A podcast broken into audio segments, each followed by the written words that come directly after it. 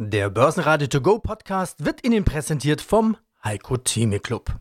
Werden Sie Mitglied im Heiko Theme Club. heiko-theme.de Der Börsenpodcast. Börsenradio Network AG. Das Börsenradio. Marktbericht. Im Studio Sebastian Leben und Peter Heinrich und von der Börse Stuttgart Cornelia Frei.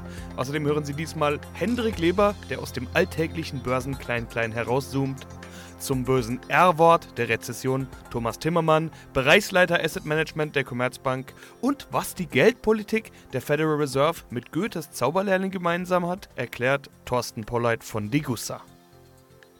Alle Interviews hören Sie in ausführlicher Form auf börsenradio.de oder auf der Börsenradio-App. Es gibt vorerst keine EU-Entscheidung zur Brexit-Verschiebung.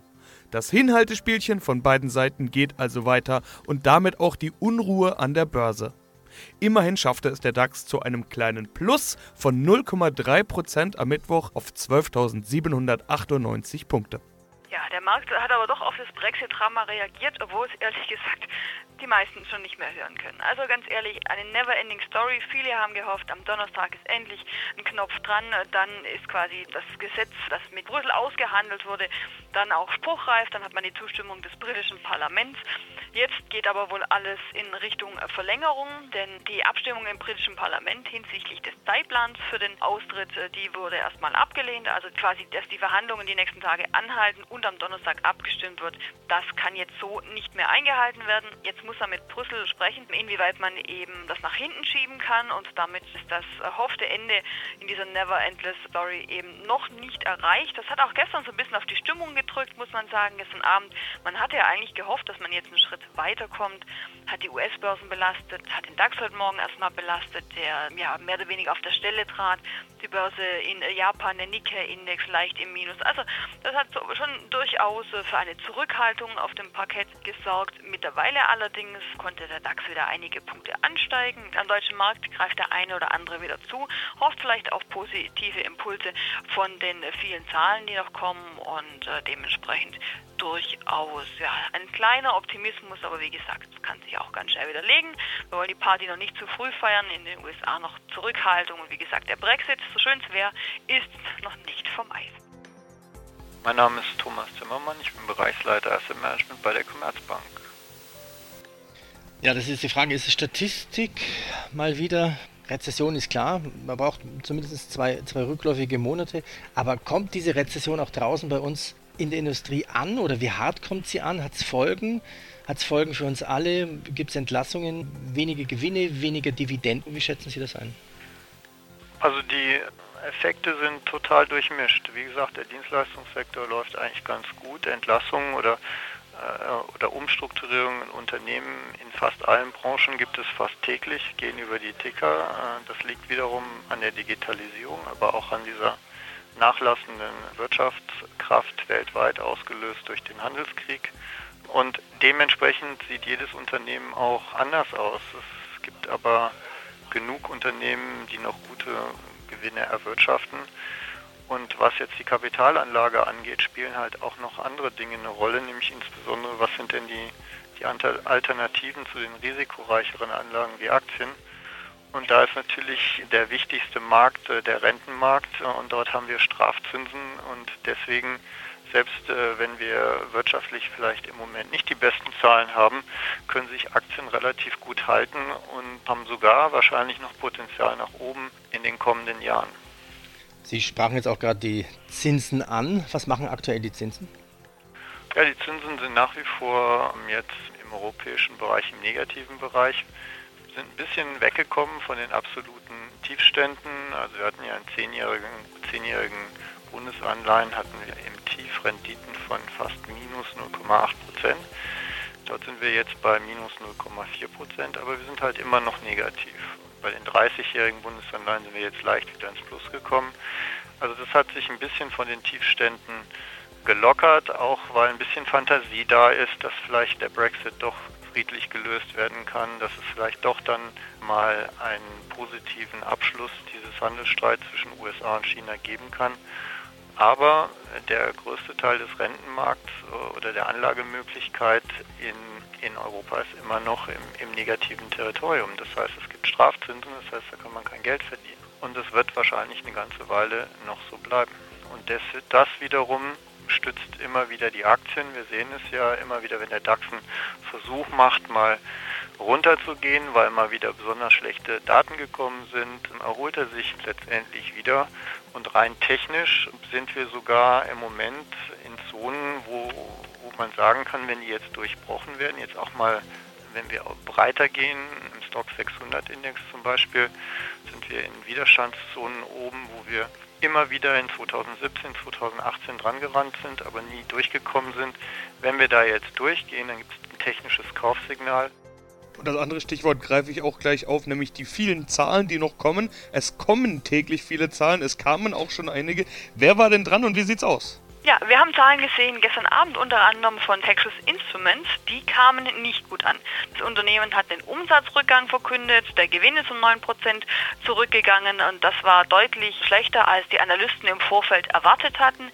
Die Aktie dementsprechend 10% gestern nachbörslich eingebrochen. Also die Zahlen, die mussten erstmal verdaut werden und das kam am Markt nicht gut an. Das war also nicht unbedingt der Hoffnungsschimmer, auf den der eine oder andere hier gehofft hatte. Was den heutigen Handelstag Tag betrifft.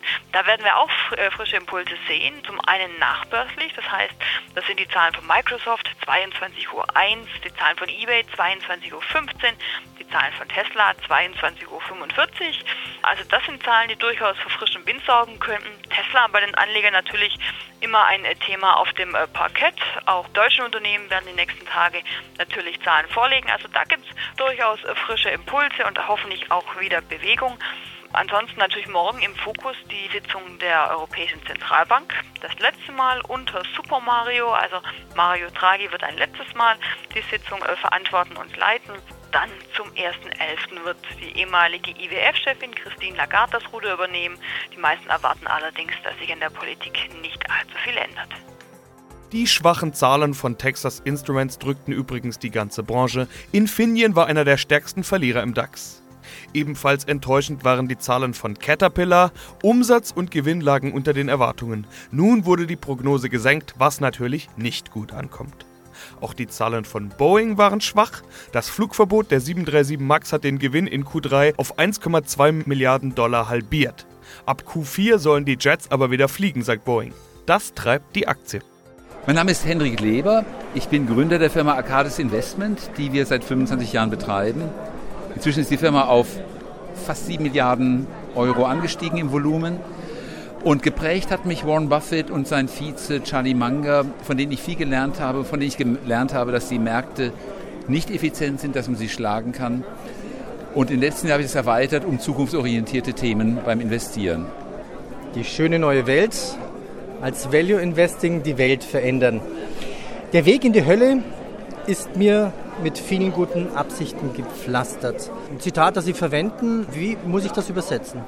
Ja, das ist ein wunderbarer Satz.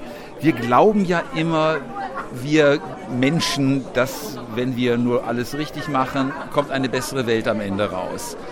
Tatsächlich ist es aber so, dass wir Fehlsteuerung haben. Ich komme mal, das ist jetzt außerhalb der Investmentwelt. Wenn ich mir anschaue, was für ein Plastikmüll im Pazifik schwimmt derzeit, dann frage ich mich, wo kommt er eigentlich her? Und das ist teilweise der Plastikmüll, den wir hier in die Mülltrennung hineingegeben haben. Hätten wir den einfach in den normalen Abfall getan und verbrannt, würde er nicht im Pazifik die Inseln verunreinigen. Da glaube ich, was Gutes zu tun und sehe nicht, was am Ende der Kette für böse Dinge rauskommen können. Ich sehe dann das Thema Windräder. Ich finde Windräder eine tolle Geschichte aber die stehen still. Heute zahlt die Politik, zumindest in Deutschland, manchmal Geld dafür, dass die Räder nicht laufen, weil sie zu viel Energie produzieren und nicht zu wenig. Und auch bei den Treibhausgasen und ähnlichem, immer wieder versuche ich was richtig zu machen und am Ende kommt was ganz Falsches raus. Wenn ich in Afrika Lebensmittelspenden hinschicke, mache ich damit die Bauern arbeitslos und sorge schon dafür, dass die nächste Krise entsteht. Wenn ich Kleiderspenden dahin schicke, mache ich die lokale Textilindustrie kaputt. Ich versuche Gutes zu tun und bewirke Schlechtes. Und darum muss man wirklich vom Ergebnis her kommen, was will ich am Ende wirklich erreichen und rückwärts denken. Mein Name ist Thorsten Polleit, ich bin der Chefvolkswirt der Degussa.